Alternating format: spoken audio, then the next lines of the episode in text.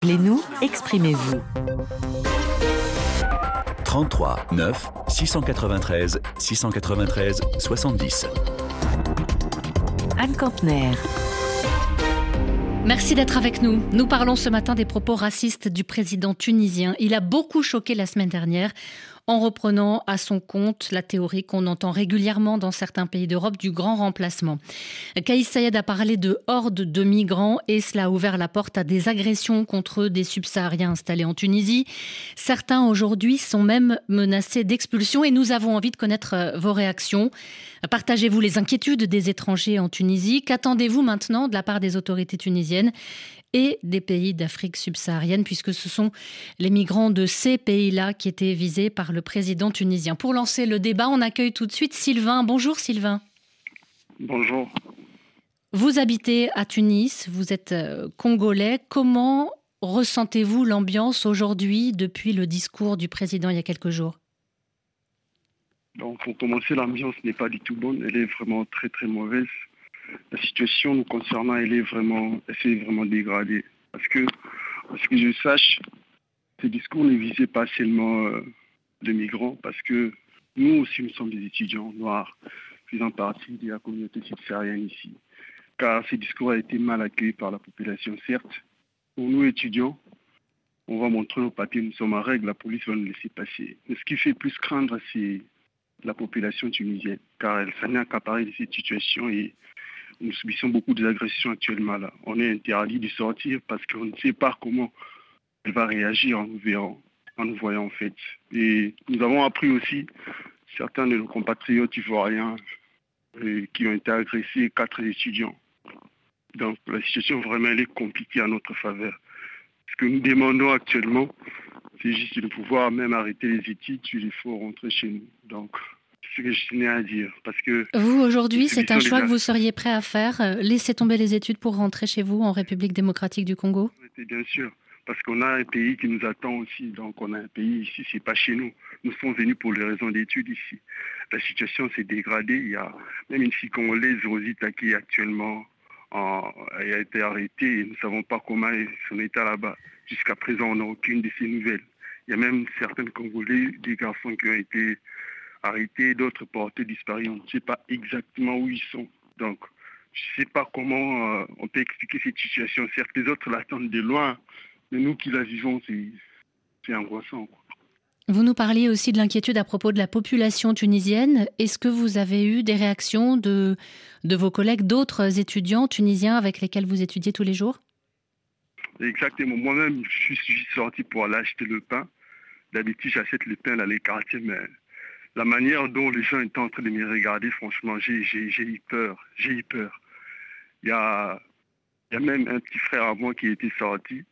Donc, il y a des papas, des vieux, qui étaient en train de lui dire eh, Barara, Barara, c'est un arabe, donc rentre chez toi. Donc, c'est compliqué pour nous, là. C'est compliqué. Franchement, euh, je ne sais pas comment les décrire. Hein. Je sais pas comment les décrire. Vous nous disiez que vous étiez prêt à quitter le pays. Sans ça, sans cette sans cette peur dont vous nous parlez, sans ces menaces, vous étiez censé rester pendant combien de temps encore en Tunisie? En fait, il y aurait juste un an pour euh, pleurer avec mes études.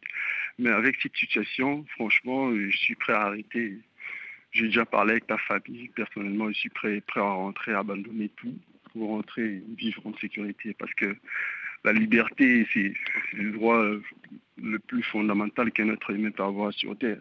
Et lorsqu'elle est menacée, ça, ne vaut rien la vie, quoi. Ça vaut rien. Est-ce que vous avez eu des nouvelles des autorités de votre pays, Sylvain, pour vous aider peut-être à rentrer comme vous le souhaitez? Bon, actuellement, pour les dire, pour être honnête, vraiment, euh, on n'a pas vraiment une décision exacte concernant nos autorités. Certes, elles nous disent de rester à la maison, mais on va rester jusqu'à quand? Parce que maintenant, là, les provisions finissent. On va rester encore une semaine, les provisions finissent. Je ne sais pas, on va manger comment? Faut aller sortir, faire des courses pour acheter à manger. Et maintenant, là, vous nous dites de rester. C'est juste un petit communiqué qu'on a vu sur euh, la page euh, de l'ambassade. Mais une décision concrète pour dire soit que ceux qui veulent rentrer viennent à l'ambassade, c'est enregistré, il n'y en a aucun. On a entendu parler au Congo de l'ambassadeur de la Tunisie qui, parlait même de disant que cette situation ne visait pas les Congolais. Mais non, c'est faux tous ici, nous sommes noirs. ce n'est pas écrit sur ton visage si tu es congolais ou pas. Tous nous sommes noirs ici, rien. On nous agresse. C'est compliqué. Et ça suffit, euh, et ça suffit aujourd'hui à faire de vous euh, une cible. Merci beaucoup, Sylvain, d'avoir euh, d'avoir témoigné et d'avoir partagé votre sentiment avec nous. On entend bien le la peur très forte après, après les déclarations du, du président. Sylvain, j'espère que vous trouverez une solution, une solution rapidement et en tout cas que que vous bénéficierez d'aide. J'aimerais vous lire à tous qui nous écoutez le témoignage d'un autre euh, étudiant qui est installé à Tunis, un auditeur sénégalais euh, qui a même trop peur de prendre la parole sur notre antenne. Il a préféré qu'on lise son message. Voilà ce qu'il nous dit. Cela fait quatre jours que je ne suis pas sortie de chez moi. J'avais déjà fait des provisions. J'avais prévu qu'après les propos du président Sayed, il y aurait des violences. L'association des étudiants et des stagiaires africains nous aide en ce moment, nous met en garde face à la situation. Cela fait trois mois que je suis arrivée à Tunis du Sénégal. Je suis étudiant en droit d'affaires. Jusque-là, j'avais senti de la méfiance et des insultes que je faisais semblant de ne pas comprendre. Cet étudiant, ce qu'il nous dit aussi, et c'est ce qu'exprimait Sylvain tout à l'heure, c'est que ce climat existait déjà auparavant, que euh, le président, les propos du président lui ont donné une ampleur encore plus grande. Euh, j'aimerais qu'on accueille un autre auditeur pour en parler. Bonjour Arnaud. Bonjour RFI. Vous êtes en ligne, euh, vous êtes en ligne d'Abidjan. Une de vos proches étudie elle aussi en Tunisie. Est-ce que vous avez eu de ces nouvelles? Oui, je l'ai contactée hier. Je l'ai contactée hier. Elle est enfermée chez elle à la maison. Elle ne peut pas sortir. Elle, aussi, elle préfère rester chez elle? Oui, elle peut faire rester chez elle. Euh, l'ambassade ivoirienne du côté de la Tunisie a, voulu, a bien voulu que les étudiants ivoiriens, les, nationaux ivoiriens euh, s'inscrivent pour rentrer en Côte d'Ivoire. Mais elle a bien envie de rentrer, mais elle ne peut pas sortir. Lorsqu'elle sort, elle, tous ceux qui sortent sont agressés. Les transports en commun, ils sont vus d'un mauvais œil. vraiment, elle est très inquiète. Elle craint même pour sa vie. Elle craint pour sa vie. Là où elle est, elle ne peut pas mettre le pied dehors c'est vraiment difficile. Je l'ai eu, je l'ai eu au téléphone hier, ce matin encore, j'en ai échangé pour voir comment est-ce que ça va. Elle m'a dit que ça va, elle essaie de rassurer, mais dans le temps de savoir, eh, à travers ce que Sylvain vient de dire, on comprend aisément que leur situation, c'est vraiment difficile et ce qui leur arrive est totalement inacceptable. C'est inacceptable à tout point. on a appris qu'il y avait eu une manifestation de quelques centaines de personnes à Tunis samedi dernier pour dénoncer les propos racistes euh, du président. Est-ce que vous savez si votre cousine qui se trouve sur place a reçu de l'aide de la part de Tunisiens? Non, non. Euh, je l'ai eu, au téléphone ce matin. Elle, n'a reçu aucune aide. Mais euh, Dieu merci, jusqu'à présent, elle n'a pas son intégrité physique est pour le moment préservée. Pour, le moment préservée. Mais il faut dire qu'on craint toujours, on craint toujours pour sa vie. On craint toujours pour sa vie nous, on veut simplement dénoncer l'attitude d'un chef d'État, quelqu'un qui est étudiant des propos, il gère toute, une population, même ceux qui sont en règle à la vindicte populaire. Nous sommes encore d'Ivoire, on a plus de 26% d'étrangers. Il y a des Maliens, des Guinéens qui commettent des crimes ici. Mais pour, autant, ça ne va pas se répercuter sur toute la population. C'était un, un point marquant, effectivement, du discours du, du président tunisien. C'est ce qu'on appelle euh, la théorie de, euh, du grand remplacement. Lui a indiqué qu'il y avait des hordes de migrants qui étaient là pour changer carrément la nature de la Tunisie. Et il a fait un amalgame très clair entre la présence de subsahariens et une augmentation de la criminalité voilà, voilà, c'est ce que, ce que je dénonce ici. J'ai dit, nous, en Côte d'Ivoire, c'est connu qu'on a plus de 26% d'étrangers, des Maliens, des Guinéens, et beaucoup de nos frères de la sous-région sont ici, commettent des crimes, mais ce n'est pas pourtant qu'on va attaquer toute une communauté pour ça. Ce n'est pas parce qu'un Malien a posé un acte que tous les Maliens sont dedans. Ce n'est pas parce qu'un individu a posé un Guinéen a posé un crime que les Ivoiriens sont un Ivoirien a commis un crime que tous les Ivoiriens le sont. Celui qui a commis le crime, on l'arrête et la, la, la, la loi dit des, étudiants sont là-bas, ils ont, ils, ont, tous les papiers compris et eux, on les empêche de circuler. Leur intégrité physique est menacée, certains sont emprisonnés, on, on arrête des enfants dans une crèche. C'est inacceptable. C'est inacceptable. Au moins, si vous ne voulez pas qu'ils restent chez vous, permettez-leur de rentrer chez eux. Permettez-leur de rester chez eux. Vous, vous créez des couleurs humanitaires, vous envoyez des bus, et juste là, vous mettez des avions, ils reviennent dans leur pays. C'est simple. Ils libèrent votre pays. Mais, mais pourquoi des gens qui veulent rentrer chez eux encore qu'on les agresse?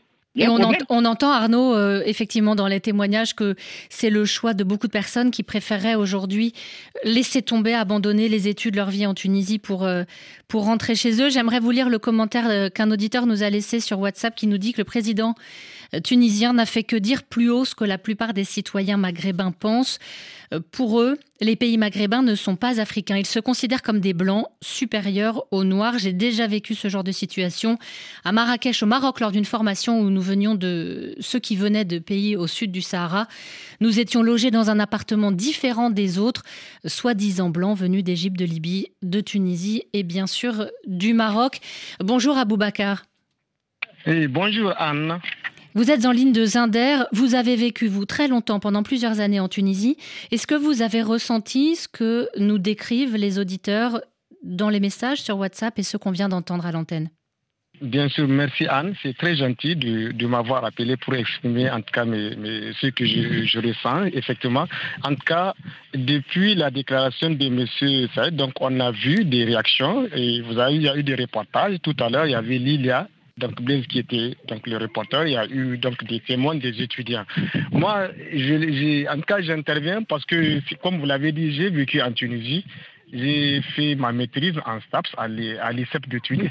Donc je connais parfaitement la Tunisie, je connais parfaitement, personne ne viendra me dire le contraire de ce que je vais dire parce que je connais parfaitement ce pays. Je m'étais intégré, c'est vrai, c'était à l'époque de, de il y avait, la Tunisie était un pays calme, un pays attirant, vraiment, mais je crois que ça s'est dégradé à, partir de la révolution.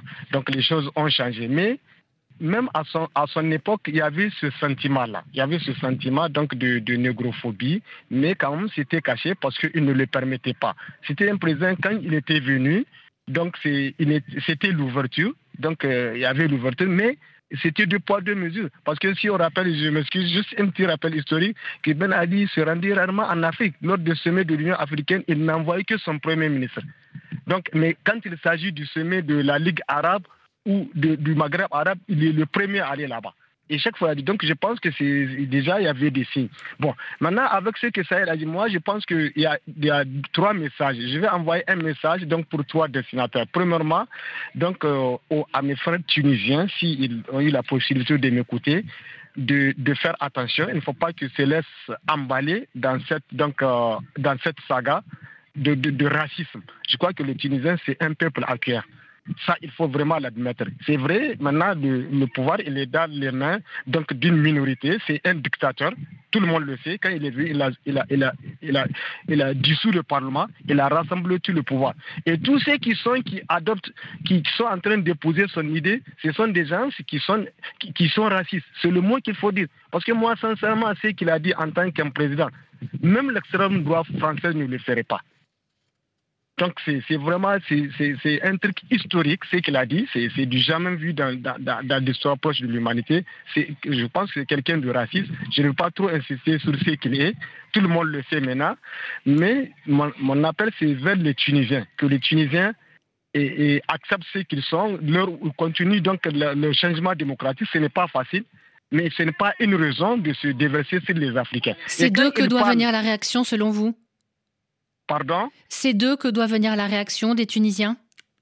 Oui, je crois que les Tunisiens doivent être extrêmement prudents. Les Tunisiens sont des gens qui sont très accueillants, très ouverts, un pays donc de tourisme, d'ouverture. Il ne faut pas qu'ils se laissent aller par une cohorte, une, une, minorité d'extrémistes. Merci beaucoup, Aboubacar.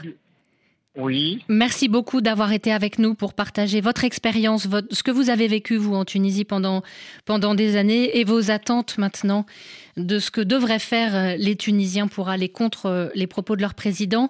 On vous souhaite une très bonne journée à Zinder. J'aimerais vous lire un autre, euh, un autre commentaire qu'on nous a laissé sur les réseaux sociaux, celui de Mamadou qui nous dit À chaque fois qu'un pays est confronté à des difficultés internes, les xénophobes et les racistes trouvent des coupables de leurs mots en s'attaquant bêtement aux étrangers.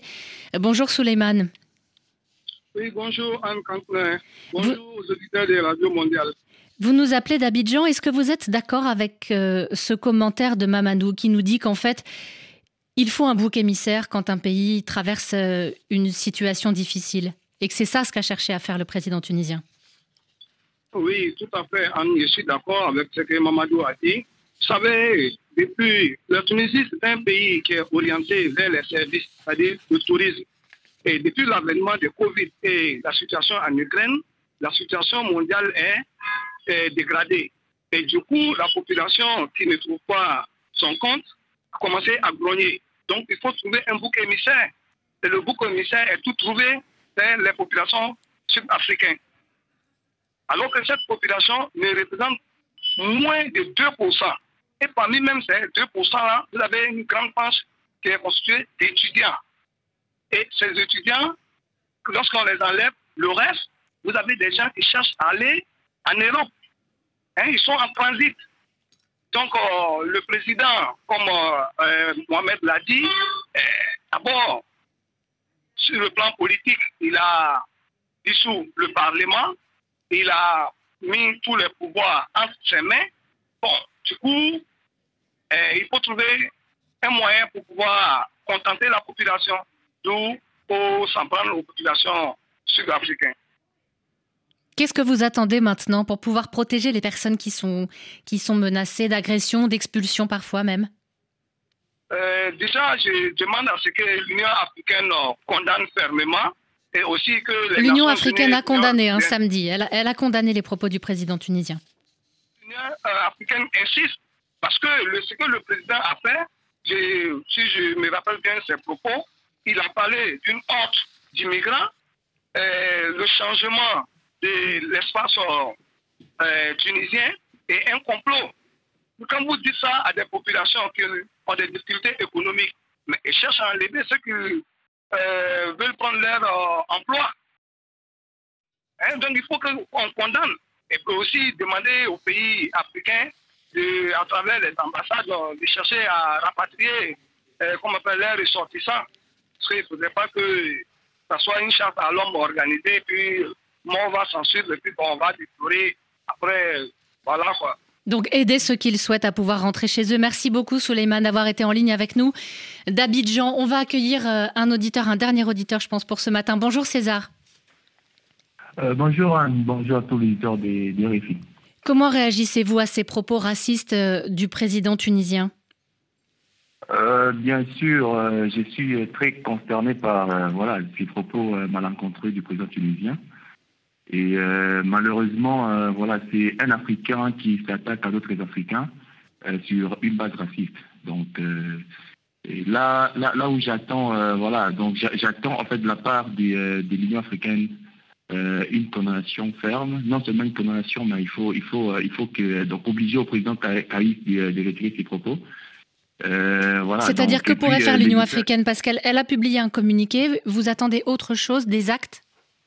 Oui, j'attends, j'attends des actes, bien sûr, donc euh, pouvant aller euh, jusqu'à, par exemple, voilà, la suspension euh, de la Tunisie, donc voilà, dans la participation, par exemple, à, donc à certaines, voilà, donc conférences. Et là, là où donc j'attends surtout l'Union africaine, c'est donc voilà qu'elle puisse demander clairement au président tunisien de, donc de retirer ses propos, parce que jusque là, bon, il y a, y a personne qui, qui, a demandé à ce président de retirer ses propos. Donc déjà, c'est très dangereux. Pourquoi? Parce qu'il euh, y a eu un président en Afrique du Sud il y a trois ou quatre ans. Euh, malheureusement, l'Union africaine euh, ne s'était pas vraiment voilà, donc, prononcé, clairement. Et voilà qu'en Tunisie, il y a un président voilà, qui, qui, répète la même chose. Donc c'est vraiment malheureux et c'est malheureux pour les Africains en fait. Merci beaucoup César d'avoir été en ligne avec nous de Lubumbashi. On vous souhaite une très bonne journée. Il y a eu quand même une réaction de l'ambassadeur tunisien en République démocratique du Congo, réaction aussi du chef de la diplomatie. Hier, vous avez pu l'entendre sur notre antenne, les autorités tunisiennes essayent de rétro-pédaler mais sans revenir complètement sur les propos du président tunisien qui ont donc euh, beaucoup choqué et qui ont ouvert la porte à un certain nombre d'agressions contre des migrants subsahariens installés en Tunisie. Merci à tous d'avoir participé au débat, d'avoir partagé vos réactions. La discussion se poursuit bien sûr si vous le souhaitez sur les réseaux sociaux. Et nous, on se retrouve demain à la même heure. Nous parlerons du discours d'Emmanuel Macron pour l'Afrique. Il s'exprimera cet après-midi. Et nous attendons vos réactions demain matin. D'ici là, passez une très bonne journée à l'écoute de RFI. Mastercard World Elite de Banque Atlantique vous a proposé Appel sur l'actualité. Banque Atlantique, grandir ensemble. Dans quelques secondes, un nouveau journal et juste après Priorité Santé. Bonjour Caroline Paré. Bonjour Anne. Je pense qu'aujourd'hui, plus encore que d'habitude, vous parlez d'un sujet qui parle à tout le monde, la peur de décevoir. Oui, hein, quand on prend des décisions en fonction du jugement des autres, d'attentes réelles d'ailleurs ou fictives, de la famille, de l'entourage professionnel ou du conjoint, et ça peut conduire à faire des choix qui ne sont pas vraiment les nôtres, avec à la clé de la dévalorisation, de la frustration, parfois du stress et de l'angoisse. Alors comment se défaire de cette peur de décevoir? C'est ce qu'on verra tout à l'heure avec vos témoignages.